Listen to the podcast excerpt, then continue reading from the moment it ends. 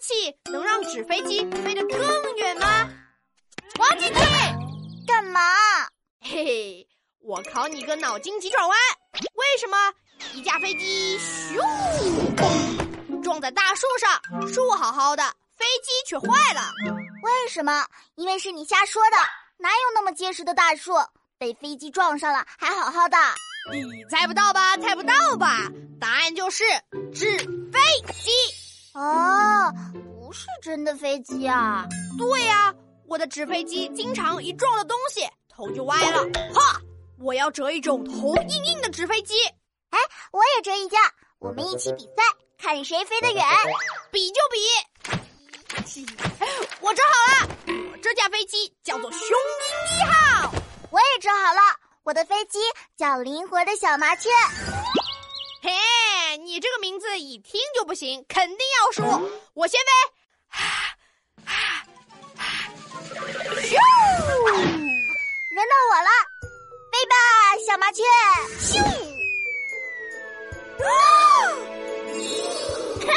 我赢喽！哎，再来再来！肯定是我哈气哈的不够，我多哈几下。啊，你好幼稚啊！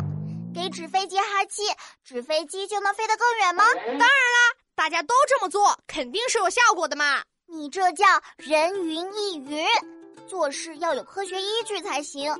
我看书上说，纸飞机飞多远、飞多久和扔飞机的力气有关，还和飞机的折法、折飞机的纸张有关。那和哈气有没有关系呢？嗯，书上也说啦。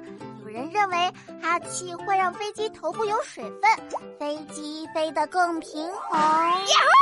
但是影响只有一丢丢，基本上可以忽略不计啊，没用啊！那大家为啥扔纸飞机前都要哈口气呀？嗯，这个问题嘛，我记得在一个电视节目中，主持人当面问过中国工程院院士歼十五舰载机的总设计师孙聪啊。这可是制造战斗机的专家呀，他是怎么说的呢？孙院士说：“嗯，就是就是啥？就是图个吉利。啥？图个吉利？哎呦，可惜了我的口水。不过呢，闹闹，我觉得你不一样，你朝飞机哈气，可能真的会有用啊！真的吗？”此话怎讲？因为飞机闻到了你的口臭，就会想要逃跑，跑得远远的。哎呀，好你个王静静，找着机会就损我！